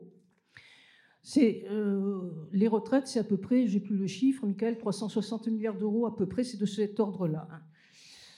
Vous voyez que si on affectait ces 250 milliards d'euros appelés à se volatiliser sur les marchés financiers au fil euh, des, au fil des, euh, des, cracks, des divers cracks financiers, à se volatiliser. Pourquoi? Parce que les assureurs ne prennent aucun engagement ni sur la restitution du capital, ni sur euh, la restitution des intérêts. Les produits commercialisés sont tous assortis d'une petite mention article 83 du Code général des impôts, qui définit des produits à cotisation définie. Ça veut dire que c'est le souscripteur qui s'engage à cotiser une certaine somme. En contrepartie, l'assureur ne s'engage à rien. Et on, s'en étonne. Périodiquement, il y a euh, des, des, fonctionnaires. Tiens, les fonctionnaires qui avaient souscrit euh, un produit auprès de l'Union mutualiste des retraités, l'UMR. Euh, de mémoire, au 1er janvier 2015, toutes leurs rentes ont été diminuées de 33%. Ben oui, parce que rien n'est garanti en capitalisation. C'est quand même pas l'assureur qui va prendre le risque de, faire faire faillite à son entreprise, parce qu'il souscrit une garantie dans un marché qui est totalement volatile et imprévisible. Donc, euh, il faut expliquer, un, qu'il n'y a aucune issue, rien à attendre de la capitalisation. Deuxièmement, qu'un régime par répartition ne peut pas faire faillite, parce que c'est ça le, spectre qu'on nous, nous, agite. Ouais, euh, la répartition, la répartition pourrait faire faillite, c'est strictement impossible. La répartition est, financée par des cotisations sur salaire. Donc, tant qu'il y a des salaires, il y a des cotisations. Et pour qu'il n'y ait plus de salaire, il faut qu'il n'y ait plus de travail. Alors là, vous voyez, on est dans une autre dimension. Hein. C'est euh, la Turquie sans aucun survivant. Euh, voilà, c'est le cataclysme phénoménal. Ce qu'il faut sauver, ce n'est pas la répartition, c'est le niveau des prestations garanties en répartition. Et c'est ça qu'il faut vraiment expliquer aux salariés. Merci Sylvie. même question pour Michael, du coup, qu'est-ce qui manque à la mobilisation actuelle pour enfin faire faire euh, battre en retraite, pour le coup, euh, le gouvernement? D'abord, euh, je m'excuse, je vais devoir partir pour des raisons familiales assez rapidement juste après. Qu'est-ce qui manque? Je ne sais pas, trois semaines, un mois? Non, je dis ça parce que j'ai suivi les, dates fixées par l'intersyndicale et qui, qui, qui, donnent un rythme à la fois sur. il y a des débats parlementaires où qui, sont une caisse de résonance de l'opposition. Il y a la manifestation de samedi qui va être importante. Il y a celle du 16 février qui va tomber dans les vacances scolaires de la plupart des zones. Et après, j'ai vu qu'il y avait un appel à deux dates consécutives que j'ai interprétées, mais j'ai bien cru comprendre que c'était la volonté. Donc le 7 et le 8 mars, journée internationale des droits des femmes, euh, pour deux journées de grève du coup. Et donc j'ai l'impression que euh, ça hausse le ton. Euh, et, voilà, et moi je ne sais pas, pour répondre plus sérieusement à la question, je ne sais pas s'il manque quelque chose au mouvement parce que euh, on est dans une situation inédite, je ne sais pas, mais de très grands rapports de force. J'ai pas le souvenir de mouvements sociaux avec aussitôt une telle unanimité contre le projet gouvernemental. J'ai pas le souvenir d'un gouvernement aussi peu soutenu y compris par euh, des gens qu'on pourrait euh, penser de son camp. Euh, le patronat, on l'entend pas beaucoup. les grands médias, bah, ils expriment des doutes, etc. Donc, voilà, moi je pense qu'il n'y a pas de grande sérénité dans le camp du gouvernement, que l'unité syndicale est impressionnante. Et pour revenir sur la question des mots d'ordre, etc., moi, après, je, j'en sais rien, je ne sais pas ce qui se passerait avec d'autres mots d'ordre, mais j'ai le sentiment que les mots d'ordre, ils sont clairs et partagés. Depuis le début, l'intersyndicale dit il n'y a pas d'urgence, le système n'est pas en danger. 64 ans, c'est non. La durée, c'est non aussi. D'ailleurs, 63 ans, c'est non aussi. Il n'y a pas d'ambiguïté là-dessus. Et en plus, il y a quelque chose que je retrouve dans les, textes des organisations syndicales qui n'étaient pas là précédemment, et ça nous renvoie à la question, la revendication du financement, y compris un financement par cotisation. Ce n'est pas uniquement euh, d'autres sources de financement, on va taxer les riches, etc. La question de la cotisation est revenue comme une revendication en disant oui, bah, les retraites, ça se finance aussi par cotisation, parce que je partage l'analyse euh, que faisait Sylvie tout à l'heure. Il est extrêmement clair qu'il y a... Alors effectivement, on a d'abord gelé les cotisations du régime général et en, développant des cotisations déplafonnées à GERCARCO, etc. Mais il y a vraiment une stratégie d'asphyxie des caisses d'assurance sociale. On, on, commence par fixer les cotisations, puis après, comme le besoin augmente, le nombre de retraités augmente, on constate l'asphyxie, on dit vous avez le choix, c'est moins de pension ou une retraite plus tardive, vous les deux. Et, c'est un piège euh, qui est implacable, sauf si au bout d'un moment donné, on dit bah non. Il y a aussi la question du financement et la question de la cotisation, et qui est présente dans le mouvement et très largement en fait dans les organisations syndicales. Alors c'est là où moi je vais avoir euh, clairement une, différence peut-être d'analyse ou d'appréciation de, de situation avec ce que dit Bernard, c'est que quand je regarde les fameuses projections du corps, etc., euh, une augmentation des cotisations de sécurité sociale serait une très bonne chose, mais très sincèrement, une augmentation des cotisations d'Agir Carcone, ça n'en serait pas une mauvaise. Parce que si on regarde euh, les raisons pour lesquelles les taux de remplacement vont se casser la figure et, le verrou actuel, disons l'étage du verrou, il se fait aussi au moins autant du côté des retraites complémentaires, Agir Carco, qui avec le même processus de on met plus de ressources et du coup ça se casse la figure, que euh, du côté de la sécurité sociale. Donc j'entends bien qu'on euh, peut tout à fait être favorable à euh, une suppression du plafond, une intégration de la GERCARCO du côté de la sécurité sociale, mais dans l'antagonisme que je vois aujourd'hui, je pense que l'antagonisme sur l'âge et l'antagonisme sur le financement, il est réel. Et moi, je suis impressionné par l'accord dans l'état actuel pour dire bah, l'âge c'est non, le financement c'est oui, euh, et puis, par ailleurs, de reposer la question euh, du temps libre et la question du travail. Donc voilà, moi je ne sais pas s'il manque grand-chose. Très sérieusement, je pense qu'il manque peut-être que quelques semaines au mouvement pour gagner, au moins sur ces éléments-là, qui ne sont pas tous les éléments que tu attends, évidemment.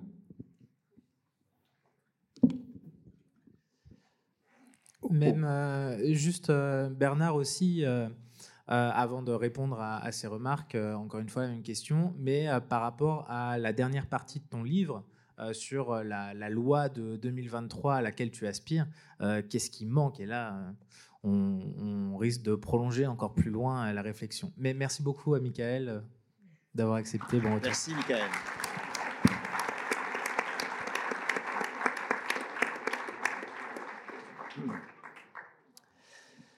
Donc au cœur de l'affrontement de classe euh, que le patronat inaugure dès 1947, il y a la question de la souveraineté sur le travail, qui n'est possible qu'avec des travailleurs qui sont titulaires de leur salaire, dont le salaire ne dépend pas d'un contrat. Comment voulez-vous faire d'ailleurs une, rupture écologique euh, tant que les salaires dépendront du contrat que vous passez avec l'entreprise? moi, je n'irai pas faire la morale écologique aux salariés de Fessenheim. Hein. En défendant leur emploi, ils défendent leur salaire. Il faut donc absolument dissocier le salaire de l'emploi et l'attribuer à la personne même. Hein. Non pas comme résultat d'une subordination imposée, mais comme condition d'une liberté. Et il faut s'appuyer sur euh, la situation des cinquantenaires vis-à-vis du travail. Vous connaissez la statistique. Hein. à 60 ans aujourd'hui, quand on prend la statistique de 2020, la dernière statistique qui a été produite en 2021, à 60 ans, il y a 48% de personnes qui sont dans l'emploi. 25% qui sont en longue maladie, pré-retraite, retraite, et 7% euh, qui sont au chômage, et les autres, c'est la proie euh, du marché du travail. C'est-à-dire qu'ils sont invités à, passer des CDD, à, être auto-entrepreneur, enfin bref, tout ce que le patronat veut créer hein, comme rapport au travail, hors du salaire à la qualification. Mais cette situation à 60 ans, qui est encore beaucoup plus grave évidemment à 62 ans, elle est née bien avant. À partir de 50 ans, on est senior. Senior, ça veut dire qu'on aura beaucoup plus difficilement accès à la formation professionnelle. Ça veut dire euh, qu'on va être euh, relativement au placard progressivement, surtout si on est plus coûteux qu'un plus jeune. Ça veut dire que l'on va être les premiers licenciés en cas de PSE. Ça veut dire que l'on va être invité à, devenir prestataire de l'entreprise, non plus à y être salarié. Euh, c'est ça les seniors, hein, l'invention des seniors depuis les années 70, qui est exactement le parallèle, la symétrie de l'invention de l'insertion. Hein, qui fait que l'insertion allant jusqu'à 35 ans à peu près, ce n'est que à partir de 35 ans qu'on est à peu près sûr d'avoir, enfin à peu près sûr, qu'on accède au soit au statut de la fonction publique, soit au CDI, respectant le salaire de la convention collective, de la qualification du poste, et ça jusqu'à 50 ans. Le, patronat a réussi à bouffer le salaire à la qualification par les deux bouts. L'insertion des jeunes, fait une saloperie. Hein. Les jeunes, ils sont invités à être volontaires de service civique. Ah, tous les mots sont répugnants. Hein. Volontaire pour travailler sans être payé et invoquer le civisme pour travailler sans être payé. Et symétriquement, à partir de 50 ans, parfois ça débarre à 45, et surtout pour ceux qui sont les titulaires des postes les moins qualifiés, une, marginalisation dans le, le seniorat il faut s'appuyer sur ces travailleurs de 50 ans qui sont en pleine possession de leurs moyens professionnels, exaspérés de ne pas pouvoir l'exercer correctement. Il faut partir de cela et dire on va supprimer le seigneurat. À 50 ans, tout le monde va devenir titulaire de son salaire, sans aucune condition de carrière titulaire de son salaire. Porter, la CGT revendique qu'on double son salaire au cours de son activité, ça me paraît assez raisonnable. Ça veut dire qu'à 50 ans, on a le salaire moyen. Le salaire moyen, il est de 2500 euros.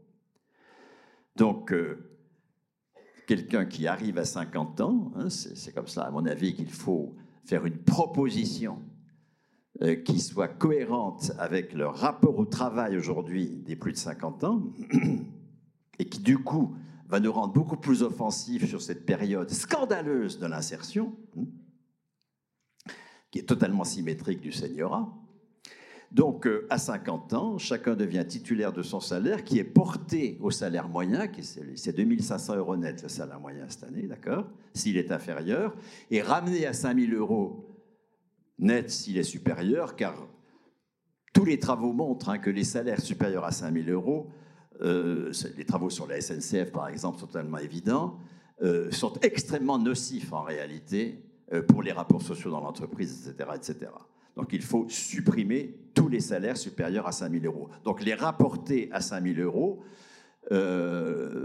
lorsqu'on a 50 ans. Ce qui fait qu'on a une hiérarchie des salaires qui est de 1 à 2 hein, à partir de 50 ans, ce qui commence à devenir raisonnable.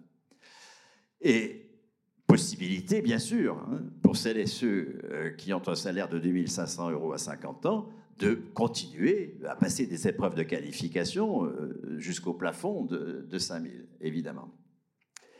Ces retraités, ce pas des gens qui vont quitter le travail. Encore une fois, la retraite, ce n'est pas la fin du travail. La retraite, c'est la fin de l'obligation de quémander un salaire auprès euh, enfin auprès d'un employeur. Euh, euh, ces salariés, ils vont être inlicenciables. Je crois que c'est très important. Titulaires de leur salaire et inlicenciables. Pourquoi? Parce qu'ils auront une responsabilité. Encore une fois, ce sont des gens en pleine possession de leurs moyens professionnels, qui souffrent énormément de ne pas pouvoir l'exercer correctement. C'est de ça qu'il faut partir, de l'aspiration à bien travailler. Eh bien, ces personnes vont être inlicenciables. Pourquoi? Parce qu'elles auront la responsabilité de s'affronter aux directions et aux actionnaires pour organiser l'auto-organisation des travailleurs dans l'entreprise. Encore une fois, le cœur de la sortie du capitalisme, c'est la souveraineté des travailleurs sur le travail. Il faut donc que tous les débats publics soient l'occasion de conquérir des droits de souveraineté sur le travail.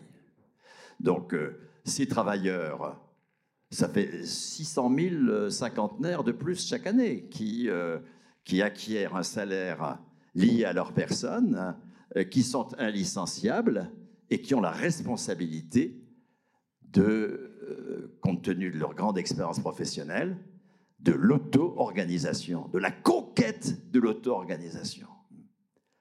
La conquête de l'auto-organisation, le fait de ne travailler que selon sa déontologie. Hein. La souffrance au travail, il faut arrêter de la gérer, d'accord? La souffrance au travail, on peut la supprimer. Parce que le travail, lorsqu'il est libre, lorsqu'il est souverain, il n'est pas source de souffrance. Il est source de contrainte comme toute activité collective, mais il n'est pas source de souffrance, il est source de liberté, il est source de bonheur, de contribuer au bien commun dès lors que ce sont les travailleurs qui décident de ce qu'ils font et comment ils le font. Vous voyez, ce qu'il faut, c'est euh, commencer vraiment, hein, mener une bataille hein, avec toujours l'objectif hein, comment conquérir des droits de souveraineté sur le travail. Or, si on honore, encore une fois, la retraite comme salaire continué qui est affecté à la personne et non pas à son emploi, on peut... Euh, alors, tous ceux qui estiment qu'ils peuvent encore faire des choses dans leur entreprise, ben, ils resteront dans leur entreprise, bien sûr. Euh, ceux qui en ont res-le-bol euh, de ce qui leur est imposé et qui aspirent à faire autre chose, ben, ils iront ailleurs. Mais ça ne veut pas dire que ils, vont abandonner le fait de travailler. Enfin, penser que des gens qui ont un salaire ne foutront plus rien, c'est être complètement victime de l'idéologie capitaliste qui dit ah mais pour que les gens travaillent, il faut qu'ils aient le fouet du marché du travail. C'est exactement ce que les sudistes répondaient aux nordistes pendant la guerre de sécession. Ah ben, si les gens sont plus esclaves, ils ne foutront plus rien. Merci beaucoup Bernard. On va faire passer des micros dans la salle. N'hésitez pas si vous avez des questions.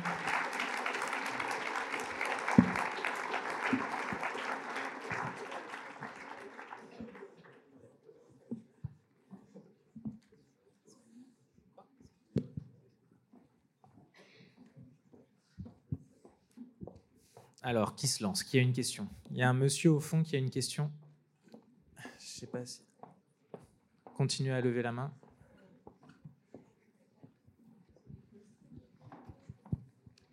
Bonsoir. Euh, pas vraiment une question, mais deux remarques.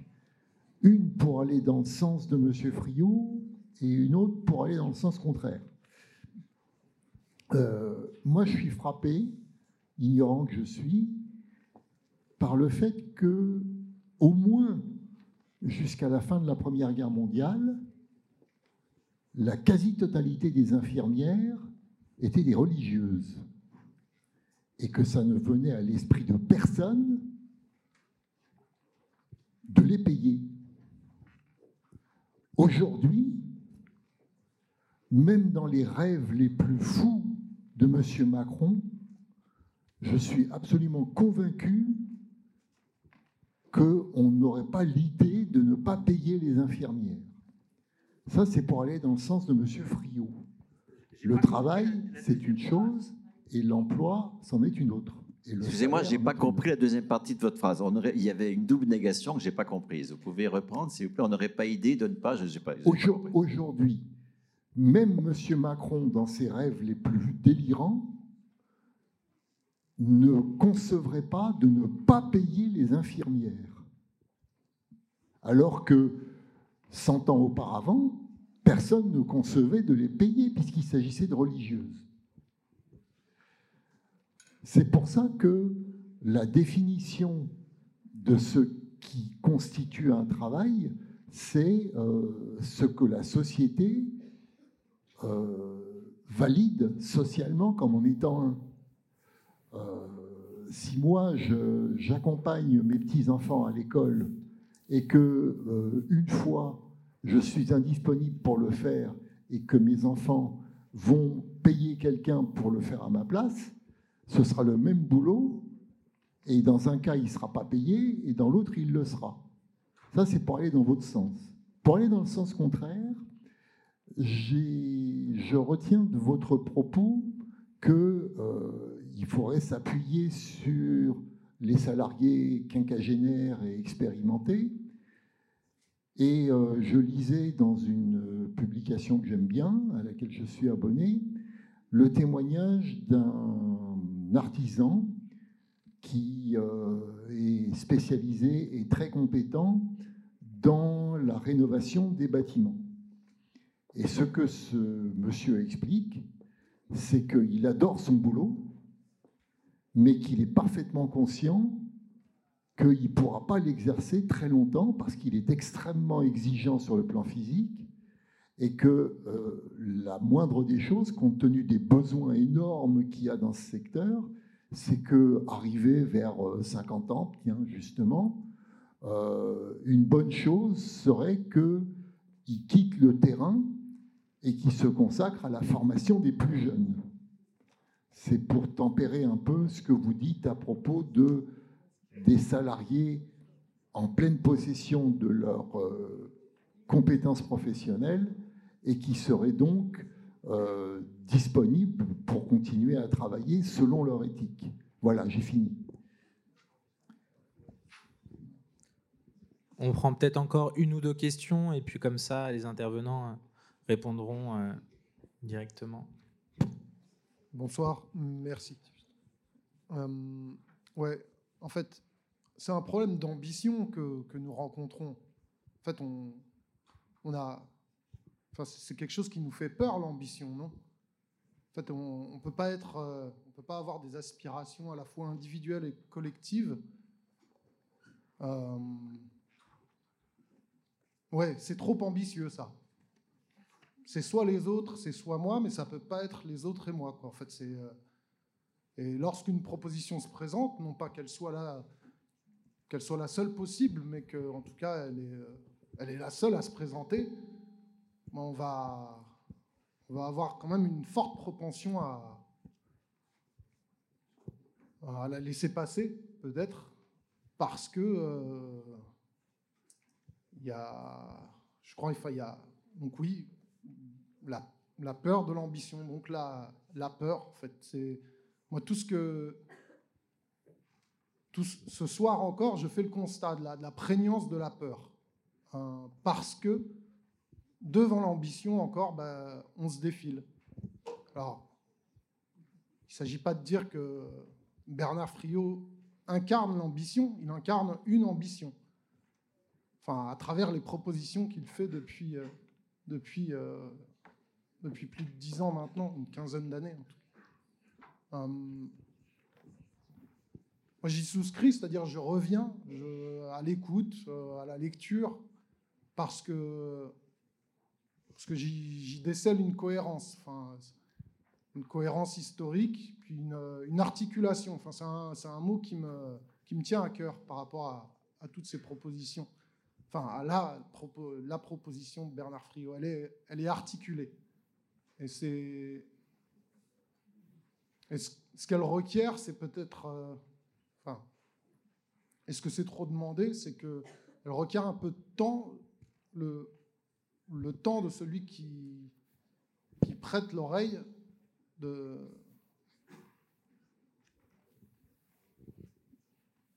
Le temps nécessaire pour savoir s'il a compris ou pas, quel était le propos.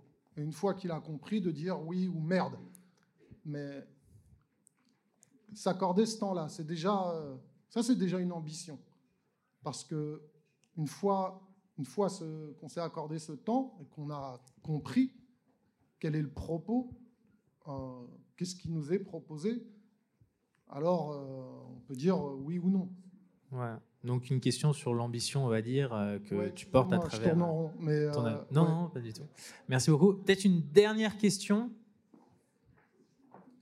Ici, Ah, ici,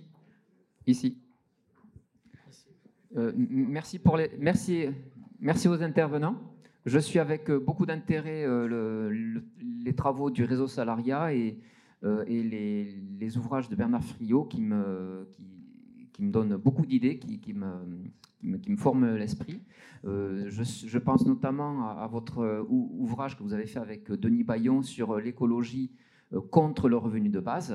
Et je crois qu'il est temps, surtout après la réaction de la, de la personne juste avant moi qui, qui émet des, des questionnements, des doutes sur que faire, qui, qui me donne l'impression que certaines personnes dans l'Assemblée, ou en tout cas sur ces sujets-là, attendent des propositions euh, qu'il faut valider ou contester.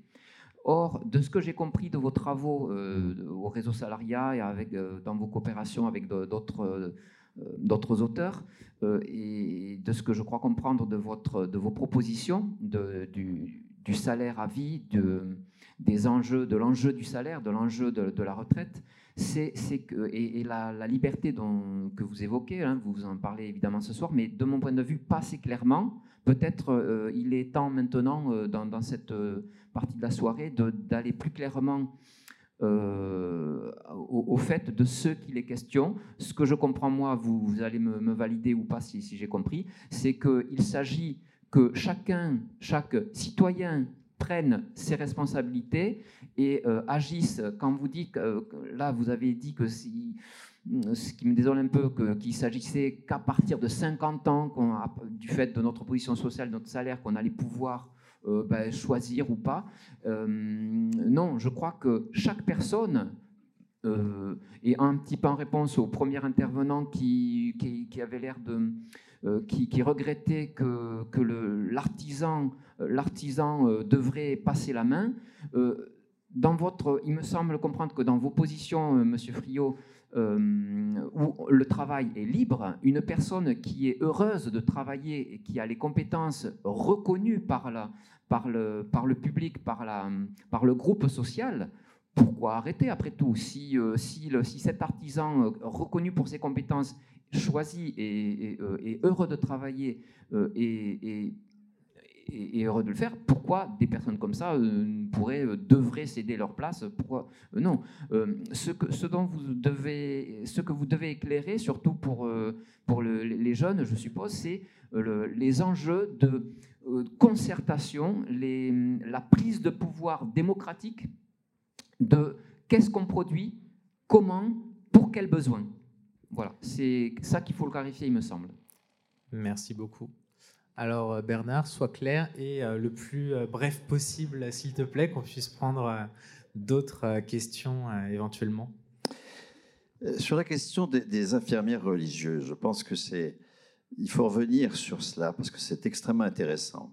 J'ai dit que dans les années 50, euh, l'État soutient la revendication patronale de ne pas augmenter le taux de cotisation au régime général, puisque il y a une hostilité absolue du patronat au régime général, hein, qui construit lui des régimes complémentaires.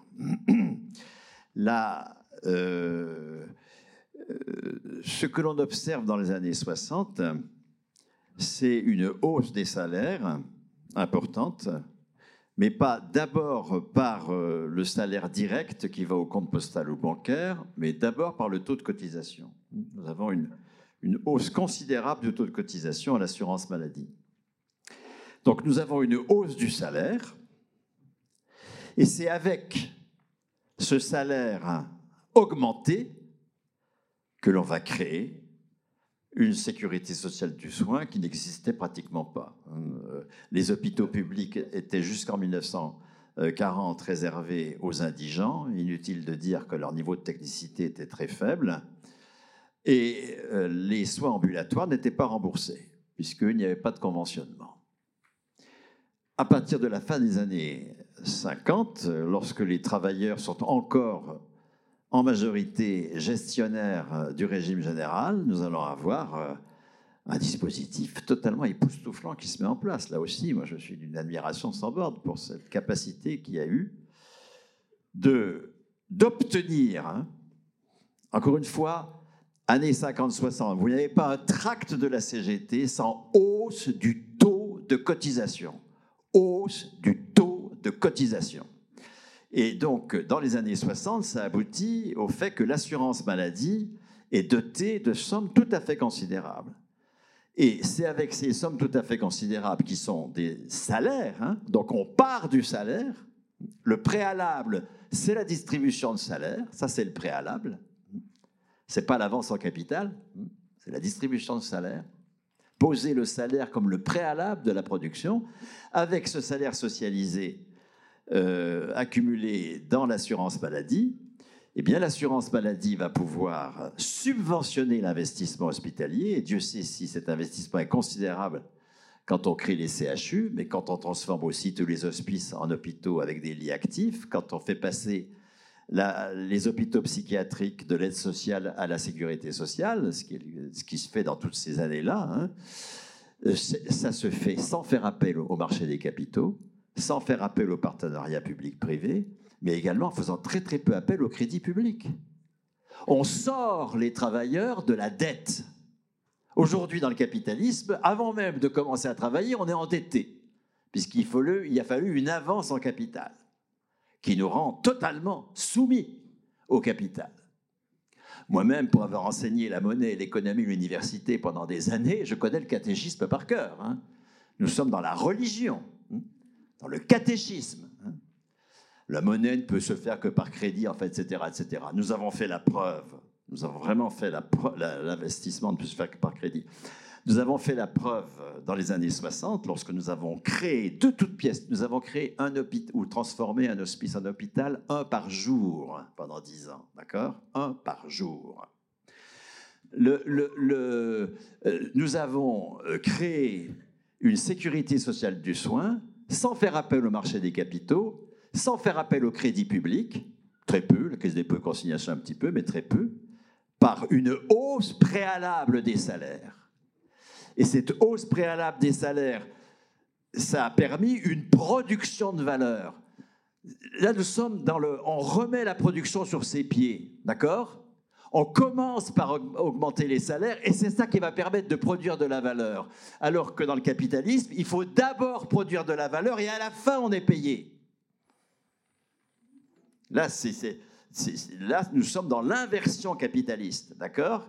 Qui paye les travailleurs à la fin, après les avoir endettés. Et il faut donc qu'ils remboursent les dettes avant même de se payer eux-mêmes. Nous avons totalement inversé, nous avons plutôt remis sur les pieds la production. C'est pour ça que pendant d'ailleurs des années, nous avons été le premier système de production de soins mondial. Hmm, avec des soignants qui, pas, qui ne travaillaient pas pour rembourser la dette. Il n'y avait pas de dette. Les soignants travaillaient pour soigner. Toutes les enquêtes des années 70-80 sur euh, la, vie des soignants sont des enquêtes positives. Nous avons des gens qui sont extrêmement heureux. Et euh, ces soignants, en plus, ont un statut de fonction publique. C'est-à-dire qu'ils ne dépendent pas du tout du marché du travail. Vous voyez, nous avons institué une, production communiste du soin. Et pour les ambulatoires, pour les soins, les soins de ville, à partir de 61, c'est le conventionnement qui sort les soignants de la logique du marché capitaliste.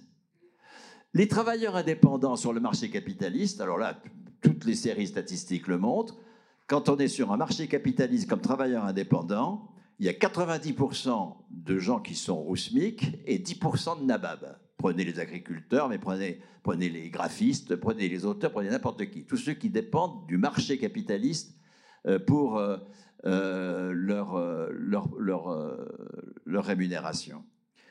Là, nous avons des soignants qui dont les organisations passent convention avec l'assurance maladie sur une nomenclature d'actes, sur des paiements d'actes. On sort les soignants de la pauvreté, pour l'essentiel, et on, ne, on génère, il y a quelques excès de ressources aujourd'hui, surtout à cause du secteur 2, mais le secteur 1 est unique dans les années 60. Le secteur 2, c'est une, c'est une invention proprement capitaliste, évidemment, qui détruit la logique du conventionnement. Il faut bien sûr supprimer le secteur 2. Nous avons là, vous voyez, aussi bien en termes de travail indépendant qu'en termes de travail dans des collectifs euh, salariés, un mode communiste de production. Et, vous voyez que le point de départ, c'est la hausse des salaires. C'est ça qui est fondamental. Hein c'est pas l'avance en capital, c'est l'avance en salaire. Tirons-en des conclusions pour aujourd'hui. Hein. Quand on se dit comment on finance, il y a toujours cette question comment eh bien, distribuons des salaires, créons de la monnaie sans dette qui distribue des salaires.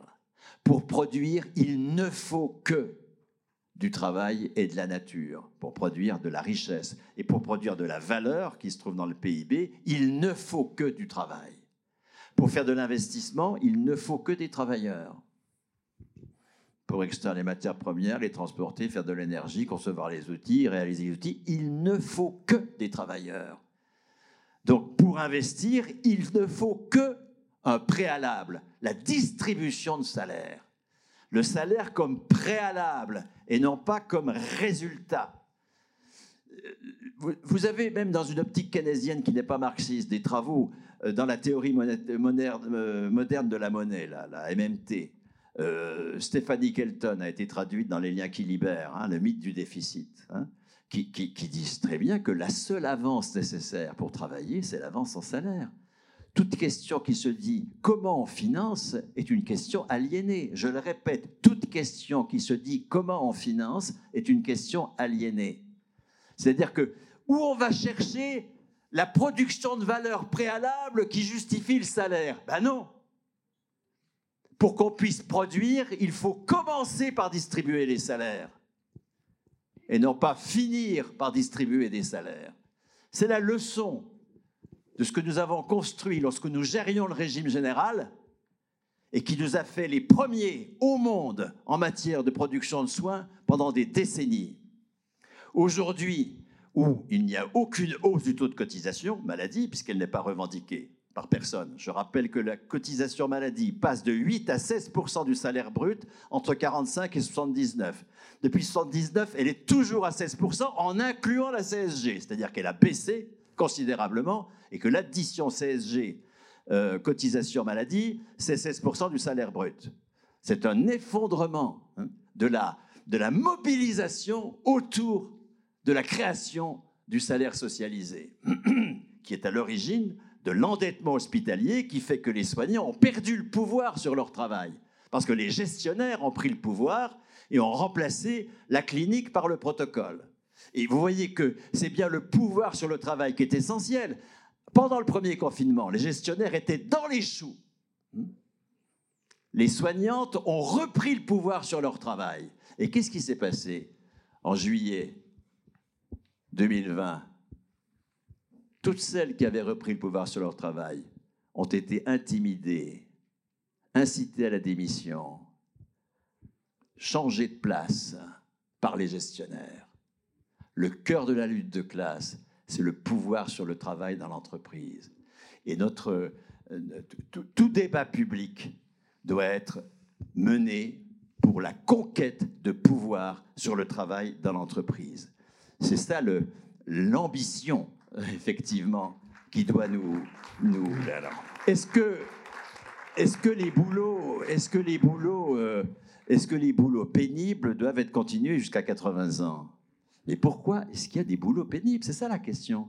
Pourquoi est-ce que nous confinons? Pourquoi est-ce que nous avons une division du travail? Moi, depuis maintenant euh, dix 10 ans, je passe, pas 10 ans, non, 6 ans, mais non, pas 6 ans, un peu moins que ça encore, enfin, depuis un certain temps quand même. Je passe la moitié de mon temps quotidien à faire de la maçonnerie, à faire de l'huile d'olive, etc., etc. 4 heures par jour et 6 heures par jour à mon activité intellectuelle je m'en porte beaucoup mieux, infiniment mieux. Et que un maçon euh, devienne formateur ou un artisan couvreur devienne formateur parce qu'il y a un moment où de fait, mais, bien sûr, ça ne veut pas dire qu'il arrête de travailler. Ça veut dire qu'effectivement, euh, il, a une activité en, rapport avec ce qu'il peut donner au bien commun. Mais amputer des personnes de leur productivité, de leur, de leur, du caractère productif de leur travail, c'est leur faire un, un, pour moi, c'est les mépriser. Nous sommes un travailleur collectif. Euh, on dit toujours les, grands-parents qui conduisent leurs petits-enfants à l'école. Arrêtons de nous emmerder avec cette affaire. Le, les, retraités, ils font tout autre chose que de conduire leurs petits-enfants à l'école. Et c'est pas parce que euh, c'est une, activité. Et, dire, ils conduisent leurs petits-enfants à l'école sans être payés. Mais c'est pas vrai. Bien sûr que si qu'ils sont payés.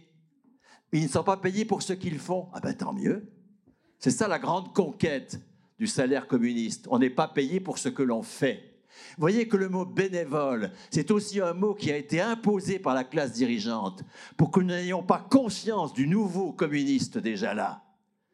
On va appeler quelqu'un qui n'est pas payé pour ce qu'il fait, ah ben il est bénévole.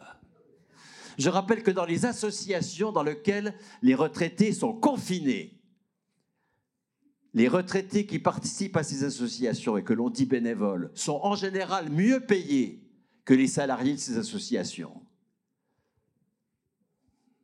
Pourquoi? Parce que les associations, elles sont très gourmandes de, jeunes en insertion, qu'elles payent avec un lance-pierre.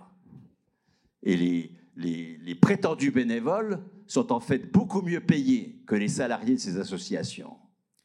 Ce qui fait des conflits considérables. Les travaux sociologiques sur le milieu associatif sont tout à fait clairs sur ce point. Les salariés des associations ne sont pas dupes du fait que les prétendus bénévoles, en réalité, sont payés. Donc vous voyez, tout est fait par la, par la classe dirigeante pour que l'expérience formidable d'être payé pour la liberté ne soit pas vécue comme telle. Hein. On les relègue dans le milieu associatif où ils sont confrontés aux jeunes en insertion. c'est pour ça que quand je dis que euh, je, je, démarre à 50 ans, c'est parce qu'on est, est dans un débat sur la retraite. Mais va venir, donc il faut que les propositions soient des propositions qui ont à voir avec l'objet du débat. Mais quand va venir sur le à coup sûr, à coup sûr, quand va venir à l'agenda politique la hausse des frais d'inscription à l'université et la proposition de prêts pour les étudiants sur le modèle anglais, puisque la conférence des présidents de l'université, le ministère sont dans les starting blocks pour le proposer. Là, on va évidemment se battre pour le salaire à 18 ans. Et on va faire valoir que, effectivement, euh, la discrimination par âge doit disparaître. Pas simplement pour les seniors, mais également pour ces jeunes prétendument en insertion. Merci Bernard. Euh, je pense que c'est plus clair, je dirais pas bref, mais en tout cas, c'est plus clair, c'est sûr. Et euh, Sylvie, tu veux peut-être réagir euh? Merci. Bon, ben, Bernard Friot a, initié ce, que je voulais préciser. Effectivement, il y a l'affaire du salaire continué. L'affaire du salaire préalable, c'est quand même aussi quelque chose que l'on porte depuis très longtemps, c'est le salaire étudiant.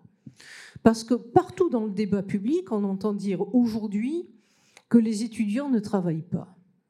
Je sais pas, vous êtes jeune, beaucoup de jeunes dans cette, dans cette salle, vous avez fait des études, et quand on fait des études, à ma connaissance, on travaille. Étudier, c'est travailler. Et donc, ce travail mérite salaire, et ça reste effectivement une grande bataille. Alors si je me repositionne sur le sujet des retraites avec une proposition très concrète, sachez que euh, depuis 2001, l'UGICT CGT a abandonné l'idée de calculer une pension en fonction d'une durée de cotisation. 37 ans et demi, c'était déjà inopérant hein, euh, euh, dans, dans les années 2000. Précarité de début de carrière, précarité de fin de carrière. Il fallait choisir 37 ans et demi ou 60 ans. Mais ce n'était pas les deux en même temps. Donc on a proposé d'abandonner ce décompte de trimestres. Sans compter qu'il n'y a rien de plus complexe que les trimestres. Vous avez des trimestres cotisés, vous avez des trimestres assimilés à des trimestres cotisés pour certains droits, Carrière longue, oui, mais pas tous. Minimum contributif, ouais, mais il faut quand même avoir cotisé réellement 120 trimestres, etc. Donc, les trimestres sont euh, aujourd'hui devenus un outil pour restreindre les droits des salariés. On propose de faire euh, table rase de ça et très simplement d'accorder dès 60 ans le droit à retraite dès lors qu'on a une carrière complète. Ça peut-être pas plaire à Bernard, mais c'est quoi une carrière complète? C'est une carrière qui ne comporte entre le sortir du secondaire et l'âge de 60 ans que des périodes d'activité professionnelle, des périodes de formation initiale, les études, l'apprentissage, des périodes d'inactivité subie. Le chômage n'est pas de la responsabilité des salariés, même si euh, euh, les gouvernements veulent nous faire accréditer euh, cette idée. Que je sache, il n'y a pas un grand registre en France avec 3 euh, millions d'offres d'emploi temps plein à, pourvoir, hein, ou 3 millions d'offres d'emploi tout court. Donc, si la carrière n'est faite que de ça, maladie, invalidité, maternité, etc., eh bien, on a droit, dès 60 ans, à une retraite pleine et entière, 75% du salaire brut des dix meilleures années de, carrière. Pourquoi les dix meilleures? Je l'ai dit tout à l'heure pour éviter les effets euh, d'aubaine.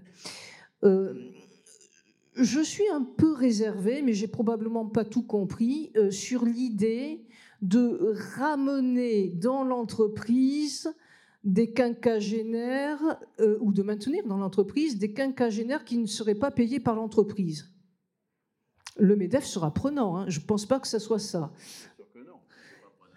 Il est déjà très preneur euh, des euh, cumuls emploi-retraite, puisque finalement, ça lui permet juste de payer un, différentiel de salaire. Voilà. Donc, si on lui offre de la main-d'œuvre gratuite, grosso modo, moi, de l'expérience que j'ai dans le cadre des négociations, je pense qu'il sera tout à fait d'accord.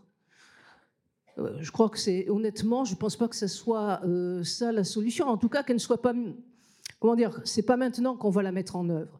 Ce que nous avons à faire, en l'occurrence, c'est la bataille des retraites ici et maintenant, avec des propositions assez réalistes pour emporter la conviction de l'ensemble des salariés. Le problème n'est pas un problème d'ambition. ce que porte comme ambition Bernard Friot, comment ne pas le partager? C'est carrément une autre société. Le problème, c'est la construction du rapport de force dans la société aujourd'hui. Et le, rapport de force, il sera efficace si nous rassemblons un maximum de, de, travailleurs. Voilà. Merci. Bon, le, débat touche à sa fin. Je suis vraiment désolé, on va pas pouvoir prendre d'autres questions, mais euh, si vous en aviez, je pense que vous, pourrez trouver des réponses dans l'ouvrage de Bernard, d'ailleurs, qui fera une petite euh, séance de dédicace euh, là dans le hall.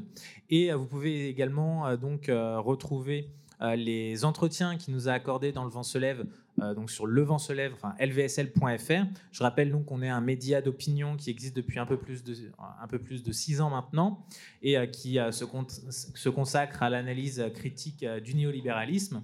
Donc on est tous bénévoles. Si jamais vous voulez vous impliquer, écrire des choses, n'hésitez pas ou faire des dons également. C'est comme ça qu'on peut faire ce type d'événement. je vois qu'il y a Nicolas da Silva. On avait également fait un entretien avec lui autour de son livre. Donc la bataille de la Sécu, euh, qui s'inscrit dans la même, enfin, dans la même thématique. Et d'ailleurs, euh, Bernard a cité des choses qui s'y référaient. Euh, Pierre Caillot-Croizat encore, donc, qui nous avait aussi accordé un entretien que vous pourrez retrouver. Et donc voilà, on vous dit à très vite. Merci.